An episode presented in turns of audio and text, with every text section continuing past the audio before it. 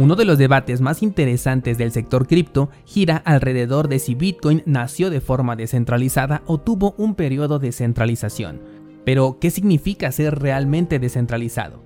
Entendemos que nos habla sobre una tecnología que no depende de una entidad central que pueda tomar decisiones o a la que se le pueda dirigir una solicitud, petición u obligación, es decir, no cuenta con un punto único de fallo. Y es que si nos ponemos estrictos con el término descentralización, ¿cuántos proyectos del entorno cripto realmente lo son? Mi nombre es Daniel Vargas, fundador de cursosbitcoin.com y hoy vamos a analizar los puntos únicos de fallo que convierten a más del 95% del mercado cripto en proyectos centralizados. Esto es Bitcoin en español. Comenzamos.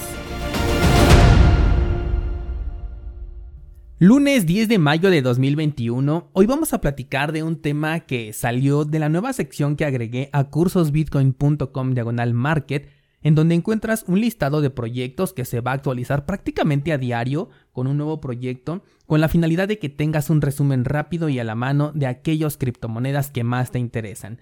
La cosa es que estaba yo colocando el resumen sobre Polkadot y como en este listado estoy colocando un apartado para que sepas si el proyecto es o no descentralizado, me encontré con un detalle y es que si soy demasiado meticuloso casi podría ponerle centralizado al 95% de los 10.000 proyectos cripto que existen en este momento debido a que todos ellos cuentan con puntos únicos de fallo, y eso los convierte en centralizados, a pesar de que no tengan una entidad detrás que los gobierne. Por lo que de una vez te voy a adelantar que dentro de este listado separé los proyectos que realmente operan con la centralización de su lado de aquellos que al menos por protocolo lo intentan para poder distinguirlos y ofrecer una información más útil y no ponerle a todos que no son descentralizados, pero por eso también la creación de este episodio para reforzar este tema y que comprendamos realmente por qué Bitcoin siempre será Bitcoin aun cuando pierda el primer lugar en el market cap que como ya hemos comentado ese indicador no nos dice absolutamente nada. Bueno, comenzamos con Bitcoin para tener un contexto adecuado. Bitcoin es una tecnología que sí es descentralizada, pero que muchos consideran que no nació de esta manera. ¿Por qué razón? Porque Satoshi fue el primero y único en minarlo. Aquí le adjudican un preminado, como el que hizo por ejemplo Ethereum, como el que hizo Cardano, cosa que realmente no es así, pues Satoshi dejó un periodo de prueba en el que no estaba minando mientras su documento ya estaba en la red. Que nadie haya aprovechado esta oportunidad ya es otra cosa. Como bien sabemos, Bitcoin nació en la comunidad cyberpunk, por lo que seguramente alguien vio el documento y probablemente no le prestó mucha atención o simplemente nadie nunca lo vio. Si de por sí Bitcoin fue ignorado por la mayoría de personas durante sus primeros años de vida, este mismo efecto es exponencial para sus primeros días de vida, así que tampoco podemos juzgarlo por ser poco o casi nada conocido. Después se habla de que si la minería lo centralizó, pues finalmente Satoshi era el único en minar Bitcoin al principio y además tenía la capacidad de cambiar las reglas del consenso por también ser el único validador. Pero ¿qué pasa? Que como su documento ya estaba en la red previo a que él quisiera hacer un cambio, por ejemplo, si así fuera, a pesar de que el mismo Satoshi hubiera modificado las reglas del consenso, si otra persona encontraba este documento y lo ponía en práctica, entonces hubiese generado una bifurcación. Hubiera existido un Bitcoin modificado por el mismo Satoshi y otro con la idea original que publicó en la red con este documento el mismo Satoshi, por lo que seguiría siendo descentralizado. Conforme avanza el tiempo, el argumento cambia y ahora algunos detractores, o más bien algunos que quieren darle publicidad a su altcoin, regularmente shitcoin, acusan a Bitcoin de ser centralizado. Número uno, porque Satoshi Nakamoto se quedó con cerca de un millón de Bitcoins. Y número dos, porque la minería está concentrada en China. Aunque este último dato ya está cambiando recientemente y la minería ya se está distribuyendo de mejor manera alrededor del mundo. Una de las ventajas que tiene Bitcoin es que no importa de cuántos satoshis eres dueño, no tienes ningún poder adicional sobre el consenso, cosa que por ejemplo no ocurre con la prueba de participación, pero bueno, ya llegaremos a ese punto. El hecho de que Satoshi tenga una enorme cantidad en su cartera no le otorga un mayor control que el que tengo yo y mis 100.000 satoshis sobre la red de Bitcoin. Por otro lado, la minería también es un argumento ya bastante desgastado que hemos explicado en diversas ocasiones. Y es que a mayor número de mineros no significa mayor centralización, porque estos tampoco son capaces de cambiar las reglas del consenso. De hecho, una prueba de esto es Bitcoin Cash, que es justamente el resultado de la unión de los mineros contra Bitcoin. En esta reunión, por cierto, participó Binance, Coinbase y las empresas de minería más conocidas como por ejemplo Bitmain. Este ataque obviamente no resultó exitoso y tenemos ahora como resultado una shitcoin completamente inservible llamada Bitcoin Cash. Pasando a temas de regulaciones, siempre hemos sostenido que estas van dirigidas a las empresas, empresas que pueden ofrecer servicios relacionados con las criptomonedas, pero en ningún momento se pueden regular a las criptomonedas. O mejor dicho, no se puede regular a Bitcoin, porque hay otras criptomonedas que sí se pueden regular, ya que Bitcoin funciona a nivel de protocolo. No existe un servidor central que se pueda atacar y si habláramos de un punto único de fallo, este podría llegar a ser la electricidad recurso sin el cual la humanidad entera se convertiría en todo un caos, así que tampoco le podemos dar ese atributo de punto único de fallo. Por otro lado, podría ser el Internet, aunque ya hay desarrollos que permiten publicar transacciones sin la necesidad de Internet, aunque finalmente tienen que conectarse a un punto en donde sí ya se requiere una conexión web para que estas transacciones puedan ser registradas en la blockchain. Aún así, no me atrevo a concebir la vida sin Internet en el futuro y además esto a escala mundial. Entonces, como podemos ver, la descentralización de Bitcoin es el resultado de un conjunto de variables y no de una sola cosa. Algunos podrían decir es por la prueba de trabajo, pero por ejemplo Ethereum Classic tiene prueba de trabajo y ya fue atacada en diversas ocasiones. O sea, la prueba de trabajo por sí sola no es eh, lo que le da ni seguridad ni descentralización a Bitcoin. Lo que lo vuelve resistente y seguro es la prueba de trabajo en combinación con el costo que conlleva atacar a esta red. También es el conjunto de miles de nodos alrededor del mundo aquel que le arrebata el control a los mineros. También el hecho de que las actualizaciones sean una opción para los nodos verificadores y que se hagan a través de clientes de Bitcoin en lugar de hacerlo a la red entera. Este fue justamente el punto que me hizo crear este episodio cuando estaba analizando Polkadot, pero ya te voy a hablar de ello en un minuto más. Entonces, la verdadera descentralización es el resultado de este conjunto de variables que protegen a Bitcoin contra ataques, regulaciones, vulnerabilidades y por último y muy importante, gobernanza, un término que hoy en día se ha vuelto bastante popular y que se está hablando de ello como algo que ofrece poder a los usuarios cuando realmente no es así o bien los usuarios no hacemos que sea de esta manera. Bien, una vez que ya comprendimos que la descentralización no es una sola cosa, vamos a pasar a las altcoins. Algunas de ellas nunca han dicho ser descentralizadas. Por ejemplo, tenemos a Ripple o a Binance Coin. Estas cripto todo el tiempo han sido centralizadas y no tienen conflicto con ello, lo han dicho abiertamente. Algunos inversionistas, sobre todo los novatos, podrían llegar a tener un poquito de conflicto simplemente por el hecho de ignorar que son centralizadas, pero la gran mayoría lo seguiría utilizando a pesar de saberlo, porque simplemente les tienen confianza. Así que en este nivel no tenemos mucho en qué enredarnos. Pasemos al siguiente que son aquellas criptos que mienten y dicen ser descentralizadas cuando no lo son. Algunos ejemplos pueden ser EOS, Tron y Tether. Fíjate que nunca había leído el white paper de Tether y cuando me meto resulta ser que dice que corre en la blockchain de Bitcoin, cuando en realidad corre en la red de Ethereum. Seguramente es algún término o de mercadotecnia o definitivamente está completamente equivocado. Por otro lado, dice que ofrece un medio de intercambio descentralizado ligado al precio de un activo conocido como lo es el dólar. De nuevo, una mentira, pues Tether no es descentralizado. De lo contrario, no se le hubiera podido hacer esta auditoría en la que se tiene que verificar que los fondos existen, esos fondos que respaldan a la plataforma o a este, o este token. Además de que tienes que confiar en que esos fondos realmente eh, son reales y que los auditores están diciéndonos la verdad. Es una criptomoneda 100% de confianza ciega, porque bien estos auditores podrían estar recibiendo su correspondiente comisión para decir que este respaldo existe. Aún así, considero que esto tampoco tiene gran conflicto que resolver, pues poco a poco la gente se acostumbra a esto y también ya conoce este riesgo. El conflicto real viene con toda la demás ola de criptomonedas y proyectos que dicen ser descentralizados cuando realmente no lo son.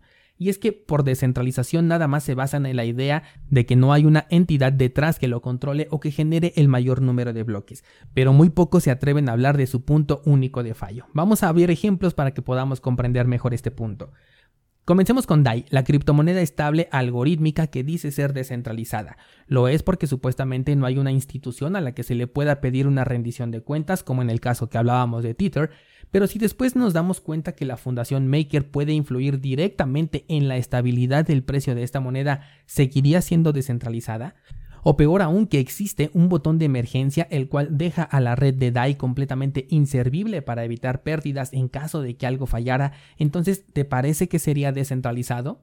Si comprendemos que tiene un punto único de fallo y que alguien puede presionar ese botón, no importa si es una persona, un contrato inteligente o una inteligencia artificial, como te lo quieran vender, este contrato o esta inteligencia artificial fue programada por una persona real para tomar el control total de la red quitándole toda la centralización, porque Bitcoin no tiene ningún botón de emergencia que tenga esta finalidad. Pasemos al segundo ejemplo y hablemos de Ethereum. Este proyecto nace con la mira de ser descentralizado. Su objetivo siempre ha sido ser descentralizado pero lamentablemente se convirtió en aquello que juró destruir porque al importarle muy poco el crecimiento descontrolado del tamaño de su cadena de bloques, hizo que correr un nodo fuera prácticamente imposible, pues se requiere de una empresa externa para poder almacenar toda la cadena de bloques de Ethereum. Y te estoy hablando de algo que cuesta cientos de miles de dólares de inversión que se requieren para contratar un servicio del tipo Amazon Web Service o Google Cloud para poder almacenar ahí la blockchain de Ethereum. Y déjame decirte algo descentralizado, este punto en específico del tamaño de la blockchain no va a cambiar ni siquiera con la implementación de Ethereum 2.0. Entonces se tiene un punto único de fallo porque ¿qué pasa si Estados Unidos le dice a Amazon que ya no puede almacenar datos de los terroristas de las criptomonedas, así como suelen eh, exagerar este tipo de noticias? ¿Qué pasa si falla la red de Amazon, lo cual de hecho ya ocurrió hace un par de meses? Y vámonos a términos más sencillos. ¿Cuántas personas realmente pueden correr un nodo de Ethereum con su blockchain completa? Por ejemplo, para los tres nodos de Bitcoin que tengo en mi poder, no gasté más de 200 dólares, porque dos de ellos los hice con equipos que ya tenía en casa y que ya no utilizaba, mientras que otro lo hice con una Raspberry Pi y fue ahí donde sí gasté esta cantidad. Correr un nodo de Ethereum para la gran mayoría de las personas es completamente imposible, y eso es justamente lo que vuelve a esta red centralizada porque tiene un punto único de fallo. Vamos con otro ejemplo muy interesante y es el que te comentaba al principio de Polkadot. Este proyecto tiene una visión demasiado ambiciosa, tan es así que me atrevo a pensar que la ambición del proyecto supera por mucho a su propio desarrollo. Polkadot, como muchas otras criptomonedas, tiene el problema de la gobernanza. Bien dijo ese señor que se me acaba de ir el nombre, pero estoy hablando de la entrevista que se hizo al equipo de Chainlink.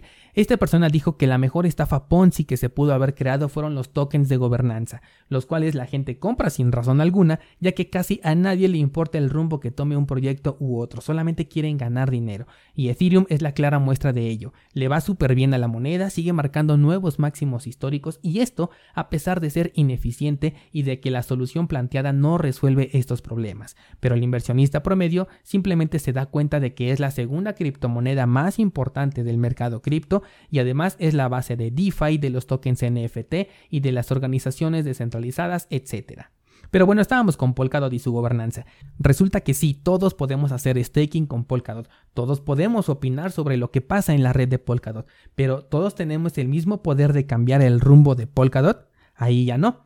Aquellos que más tokens tienen, mayor poder de voto tienen. Y yo te pregunto a ti descentralizado que tienes Polkadot en tu cartera, ¿en cuántas votaciones has participado?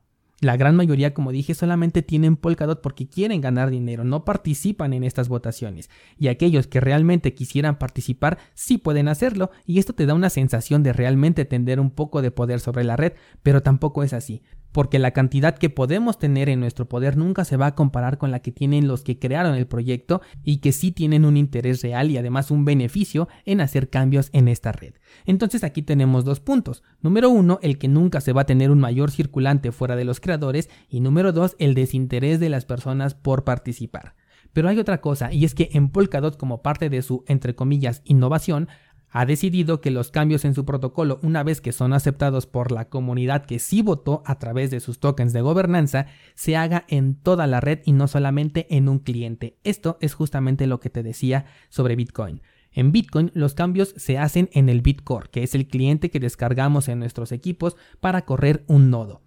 Un cliente no es más que un programa que descargas en tu computadora o en tu Raspberry Pi, pero hay más clientes que si no se quieren actualizar simplemente no lo hacen. Y si tú no estás de acuerdo con el cambio que se hizo en Bitcore, que es el cliente o el programa más importante, Simplemente no lo tomas y te vas con otro cliente. O supongamos que algo saliera mal con esta actualización, pues siempre están los otros clientes y los otros nodos que tienen un respaldo de la cadena intacta y simplemente se toman estos como la cadena correcta y de esta manera podemos mitigar ese riesgo en Bitcoin. Con Polkadot esto no existe, porque el cambio, esta actualización es obligatoria para toda la red entera y aquí ya no hay opción de elegir, porque tú lo que sí tuviste fue la oportunidad de votar y fue la comunidad que sí votó por este cambio que prácticamente son los mismos desarrolladores y la gente que está involucrada y que tiene mucho dinero invertido, que curiosamente siempre votan por sus propios beneficios. Entonces, por eso, en el listado de proyectos cripto que estoy publicando, coloqué a Polkadot con un sí entre comillas a la descentralización, pero siendo estrictos, no es descentralizado. Y esto que te acabo de comentar sobre Polkadot realmente aplica para todo proyecto de prueba de participación, en donde podemos encontrar incluso a Cardano. Por eso se llama prueba de participación, porque entre mayor participación tengas, mayor poder también vas a tener. Por eso Cardano, aunque es uno de los proyectos que más me gustan, nunca lo he sacado de la categoría de experimento, porque puede ser muy eficiente, puede abrir las puertas a miles de desarrollos cripto, y esto como consecuencia puede hacer que el precio de Cardano se vaya a las nubes, pero el punto único de fallo está allí y existe la posibilidad de que sea explotado por alguna razón que quizás en este momento ni siquiera me puedo imaginar. Ethereum, por cierto, quiere moverse a este protocolo de prueba de participación, o sea que va a tener este mismo problema.